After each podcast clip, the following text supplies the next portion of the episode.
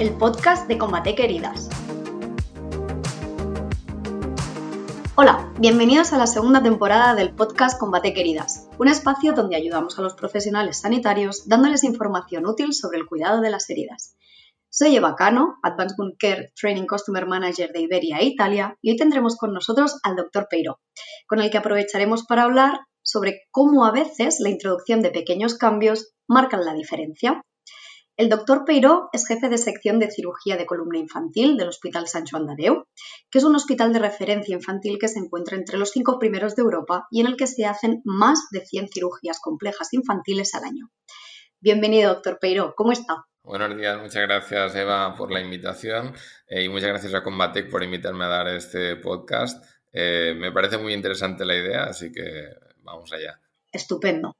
Pues arrancamos y lo hacemos un poco analizando la situación de la que partimos para que nuestros oyentes entiendan bien bien a qué se dedica. Yo sé que lo suyo es la cirugía de raquis infantil, que es un procedimiento quirúrgico en el que el más mínimo error puede acabar en un desastre y también que ha tenido la oportunidad pues ir de aquí para allá viendo cómo se trabaja en otros centros, incluso en otros países, pero no me voy a adelantar. Así que la pregunta que le lanzo para arrancar es la siguiente. ¿Cómo se consigue el éxito en su día a día? Pues el éxito eh, básicamente es a base de esfuerzo eh, y de rodearte de, un buen equipo. Yo creo que, es básico en cualquier trabajo tener un equipo con el que trabajes a gusto, en el que sigan eh, más o menos el mismo camino y el mismo objetivo. Y, vamos, eso es, la clave de que a día de hoy esté donde esté y que hagamos tantas cirugías y tan complejas como, como hacemos. Al final esto es a base de repetir, repetir y seguir repitiendo lo mismo eh, de cara a ser cada día más eficiente. Eh, es como, supongo, los pilotos de avión, ¿no? Los pilotos de avión eh, se basan en repetir muchas veces los mismos procedimientos para intentar minimizar los errores, ¿no? Y, no solo son los pilotos, sino es todo el personal de cabina, pues un quirófano al final es como, se parece mucho a un avión, ¿no? incluye los pilotos, pero incluye las zafatas, y el resto del equipo que, maneja el avión, ¿no? Pues esto es, igual. O sea que la respuesta, si tuviéramos que, centrarnos dentro de toda esta idea general que nos comenta, está centrada o encaminada a lo que sería el trabajo en equipo, ¿no? Como pilar fundamental. Correcto, sí, sí. Y como ya te he dicho, es, esto no es un tema de, de, un cirujano solo, sino nosotros somos varias, personas las, las que operamos y las que están allí en la cirugía. O sea, por ejemplo, en la cirugía estamos dos o tres cirujanos, dos o tres enfermeras, auxiliares de enfermería, técnicos de rayos, anestesistas y equipo de, anestesia, eh, neurofisiólogos, además de todo el equipo que hay detrás, no solo en quirófano, sino en planta, en consultas externas. Eh, es un equipo enorme que podríamos estar una mañana hablando solo de eso eh, pero esa es la clave de que todo, todo salga bien. O sea, no solo, porque al final un error humano, tú puedes cometer un error como persona, pero que todo el mundo cometa un error ya es más difícil. Pues lo cierto es que es interesante esto que comenta de los errores y como alguna que otra vez vamos recomendando algún libro, no sé si tiene algún interesante del cual ha sacado, por ejemplo, este ejemplo de quirófanos y cabinas de, de aviones para recomendar a nuestros oyentes, que siempre está bien. Pues sí, mira, Curiosamente, uno de mis libros favoritos es de, un autor que se llama Malcolm Gladwell, que se llama Outliers o, Fuera de serie en español, que por casualidad me lo regaló un compañero con el que yo trabajaba en Calgary, en Canadá, que también es cirujano de columna, que era su libro favorito y me lo leí, me encantó. De hecho se lo recomiendo a, todo el mundo. Eh, y justo en él hay un capítulo en el que habla de esto, ¿no? Habla de, que, de por qué suceden los, accidentes de avión, ¿no? Y muchas veces son... Eh, él lo que dice básicamente es que se necesitan siete errores para llegar a, tener una catástrofe, ¿no? Pues en el quirófano sería básicamente lo mismo. Y muchas veces esos errores son errores imperceptibles que no nos damos cuenta, pero que la suma de esos pequeños errores puede hacer que algo salga muy mal, ¿no? Y, es así, la verdad que es así. Y por eso hoy en día es, muy importante lo que he dicho antes, ¿no? El repetir y seguir repitiendo las cosas con el, para hacerlo lo mejor posible, ¿no? Para evitar estos errores. Y, de hecho, por eso hacemos eh, lo que se llama el checklist, eh, Wall Time Out, ¿no? Es repetir muchas veces eh, antes de empezar la cirugía que el paciente es el que toca, que el, bueno, en nuestro caso es la columna, ¿no? Pero, por ejemplo, los niveles en los que toca, eh, que no tiene ningún problema médico, que todo el equipo está en orden, que todo el material está en orden, y toda esa serie de repeticiones que parecen una tontería, pero no es así, son cosas muy importantes de cara a que no haya un error, por lo menos humano, durante la cirugía. Has hablado de esfuerzo y de evolución, así que podríamos decir que eres un inconformista del tipo, o sea, del típico, esto siempre se ha hecho así. Sí, la, verdad que es que es, una cosa que, siempre desde que empecé la residencia, eh, no digo que me moleste, pero que sí que me, incordia bastante, ¿no? El, que la gente, cuando intentas hacer algo nuevo, te diga, no, es que aquí siempre se ha hecho así, o no sé. que, siempre se haya hecho así no quiere decir que no haya otras formas de hacerlo o, mejores formas de hacerlo, ¿no? Y eso pasa muchas veces cuando, cuando llegas nuevo a un sitio, que están acostumbrados a hacer una cosa eh, que toda la vida lo han hecho igual, que probablemente vaya bien, pero hay, el, intentar hacer al resto del equipo que hay otras formas de hacerlo, que pueden ser mejores o peores, pero si no lo pruebas, tampoco sabes eh, cómo van a ser, ¿no? Y el quedarte estancado en ese siempre se ha hecho así. Eh, yo tenía un compañero que decía siempre que esto es como mover un elefante, ¿no? Y, es que es verdad, o sea, es, tienes que intentar empujar y al final es a base de, tú insistir, insistir y trabajar y, dar ejemplo, ¿no? Y al final cuando, cuando ven que los resultados van saliendo, pues la gente empieza a copiar y es cuando se dan cuenta de que sí que hay otra forma de hacerlo. Y eso es gratificante, lleva mucho trabajo y mucha paciencia, pero es gratificante el ver que el resto de la gente al final, aunque no te lo digan, solo con el hecho de hacerlo, eh, pues eso es gratificante porque ves que se dan cuenta de que el cambio ha valido la pena, ¿no? Y eso lleva, lleva años. Y dejando a un lado un poco estas barreras humanas, cuéntame, ¿a qué te enfrentas normalmente o qué se enfrenta su equipo normalmente? ¿Cuál es su paciente tipo?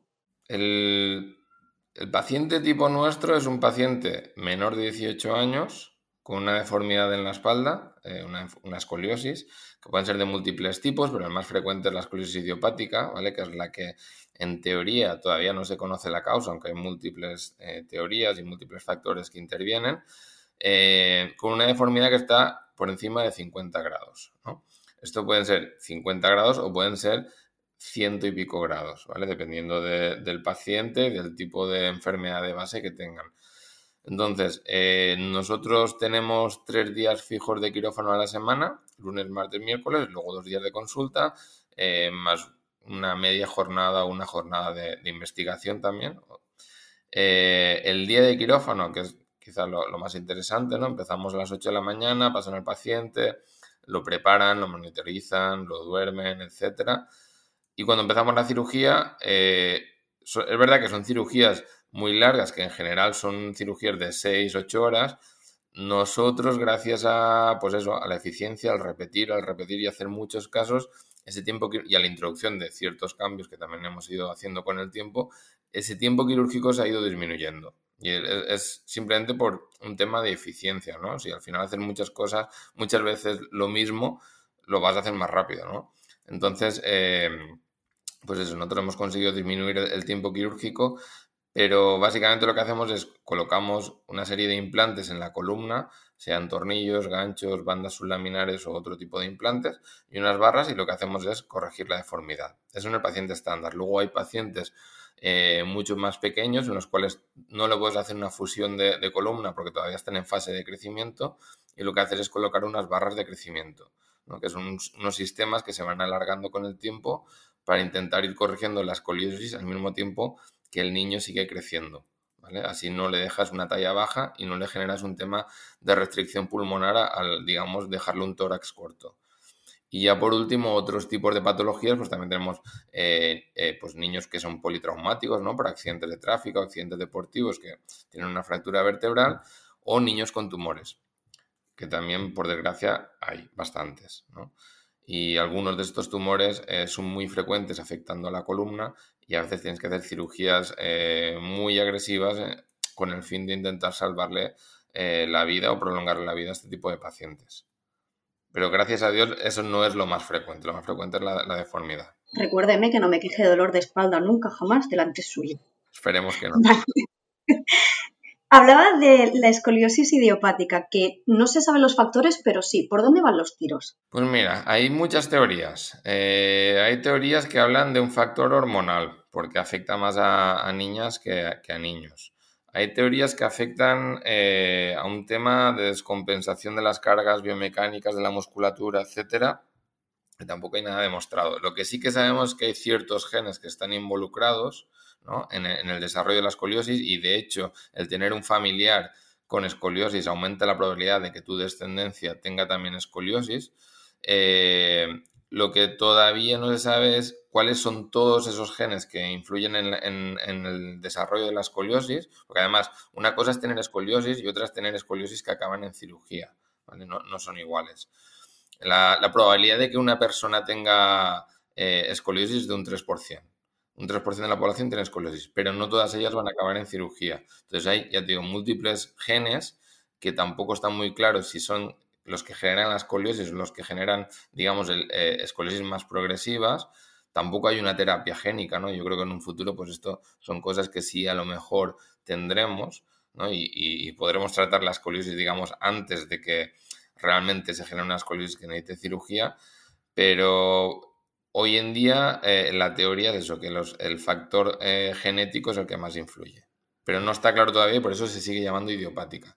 Al final, idiopática es un término que engloba eh, el, desconocimiento en parte de qué es lo que pasa aquí, pero lo que sí que sabemos es que dentro de la idiopática, probablemente en un futuro lo, podamos subdividir en muchas otras tipos de escoliosis que a día de hoy no se conocen, simplemente que, pues eso, que hay múltiples factores eh, que hoy en día lo metemos en el mismo saco, pero que a lo mejor el día de mañana pues podemos decir, pues mira, esta es una escoliosis eh, por causa hormonal, esta es una escoliosis por mutación del gen no sé qué, ¿sabes? Y a día de hoy todavía no, no lo conocemos. Bien, hablaba de cirugías muy, muy, pero que muy complejas algunas incluso en las que depende, de las que depende la esperanza de vida de, este tipo de pacientes. Cuénteme un caso que recuerde con especial cariño, que diga, pues por esto me puedo ir contento a casa hoy. Pues justo este año eh, tuvimos un caso de los bastante llamativo porque no, con un resultado que no esperábamos.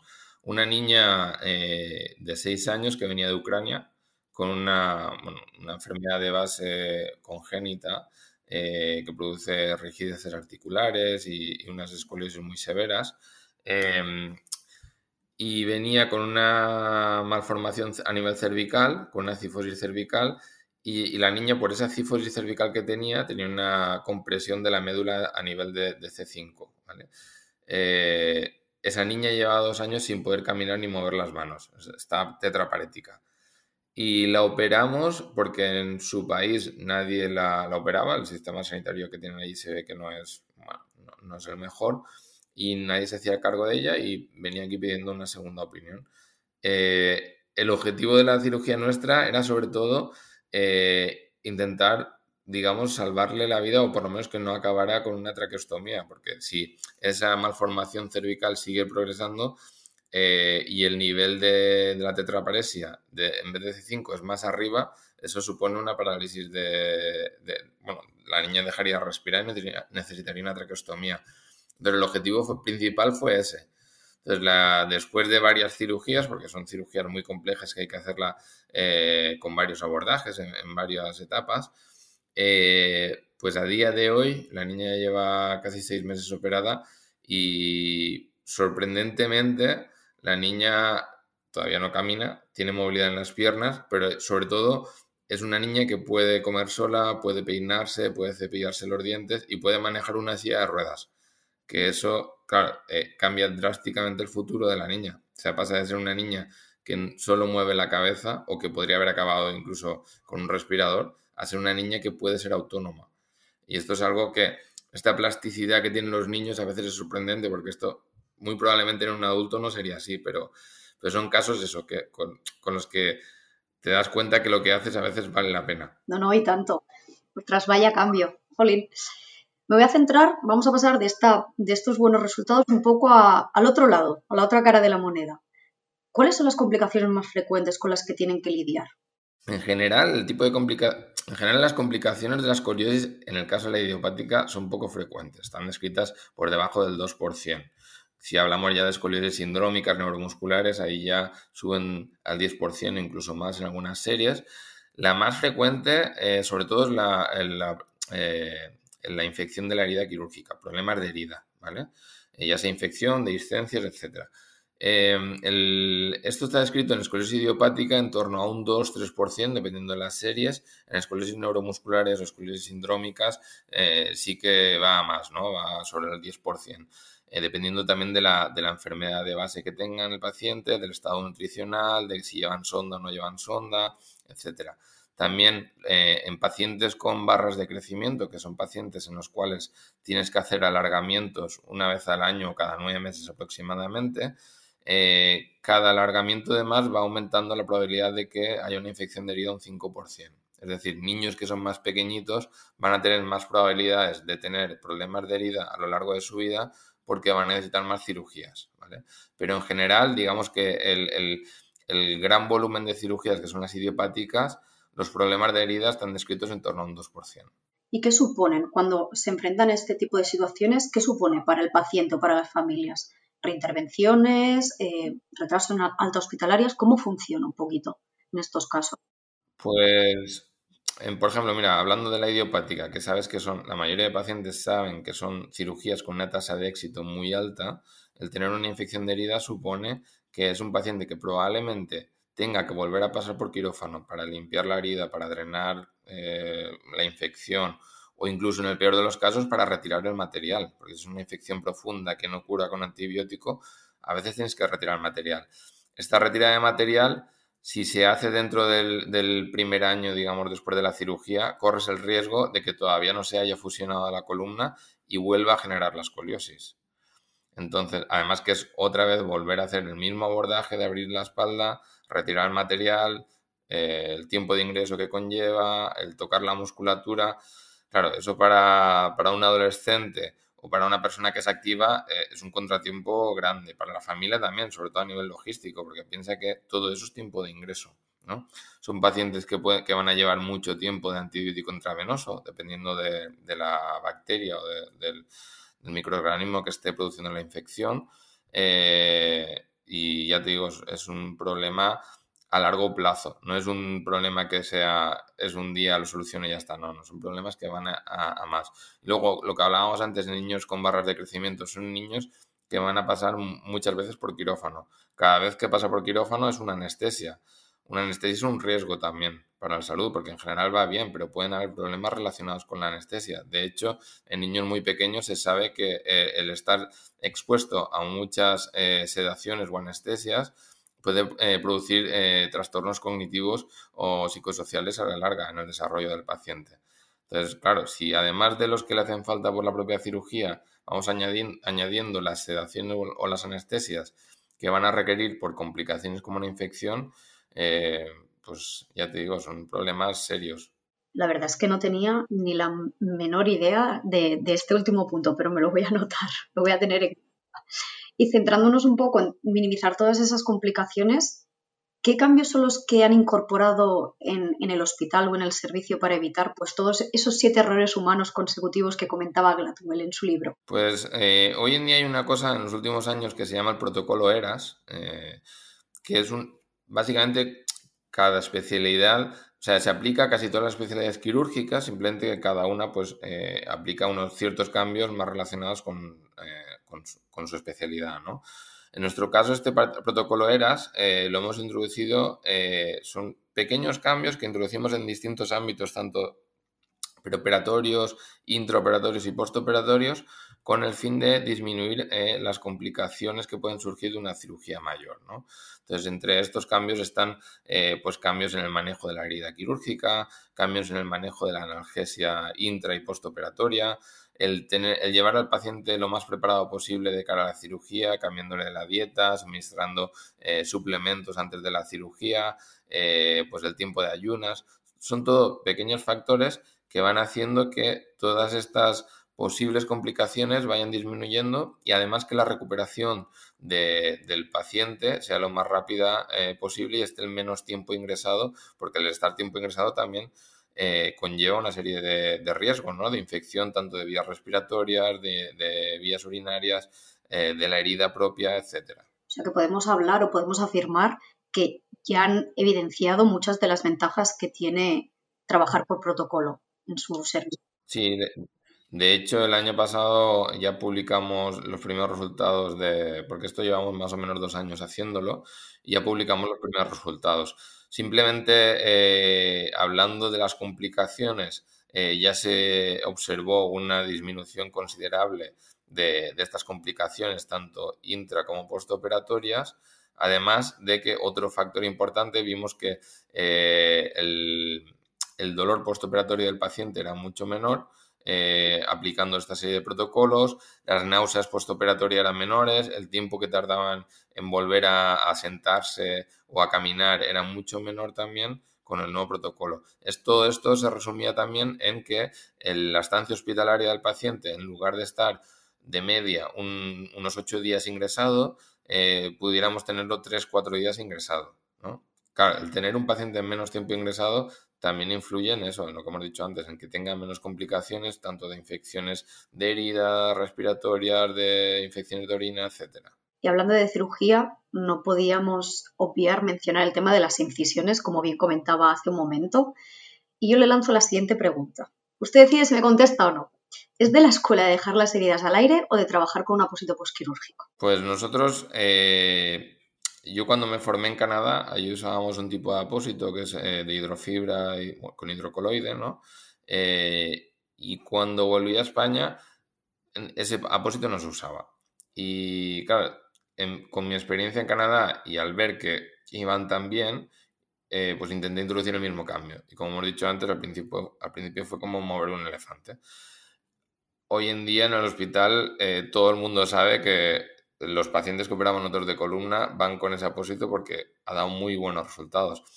Eh, entonces, lo que hacemos nosotros es, por ejemplo, uno de los cambios introducidos es que hacemos eh, el cierre de la herida, lo hacemos por planos, pero lo hacemos con una sutura continua, que nosotros le llamamos waterproof, porque siempre comprobamos que no, no fuga nada cuando ya hemos cerrado, ¿no? que no sale nada de sangre, de seroma, etc en vez de dar grapas, ponemos una sutura intradérmica porque además de que va a ser más estética, para el paciente va a ser mucho más cómoda porque no hay que retirarla en consultas, que eso muchas veces en niños es un problema, el estar quitando 50 o 70 grapas de la espalda.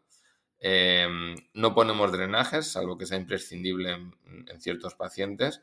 Y lo que hacemos es eh, cubrimos la herida con este tipo de apósito que he comentado eh, y lo dejamos eh, durante el tiempo de ingreso. El día del alta eh, lo que hacemos es de forma estéril cambiamos el apósito eh, y le ponemos uno nuevo. Y ese apósito se mantiene una semana más, que es cuando ya lo vemos en consulta para la primera cura, que es habitualmente pues eso, a las dos semanas de la cirugía, y ahí ya revisamos la herida y ahí es cuando ya la dejamos, eh, que en general ya están cicatrizadas, ¿no? Ya la dejamos sin, sin el apósito.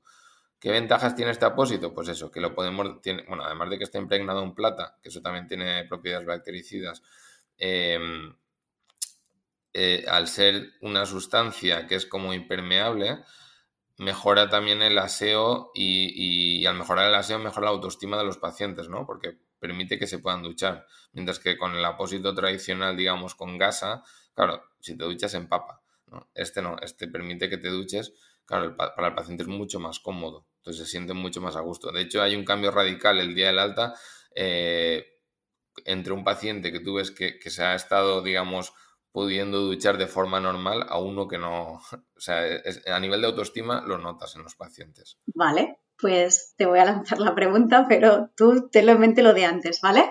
Em, trucos de manejo a la hora de aplicar este tipo de apósito en la columna. Pues em, Claro, cada niño que operamos tiene una talla completamente distinta. Operamos niños desde 2, 3 años hasta niños de, de 18, incluso 20 años, ¿no? Entonces tenemos niños que son muy pequeñitos y niños que son más grandes que yo. Claro, no es lo mismo una espalda que otra. Entonces, apósitos hay de varias tallas, pero, eh, claro, a veces son incisiones tan largas que con el apósito más grande tampoco nos da para cubrir toda la herida.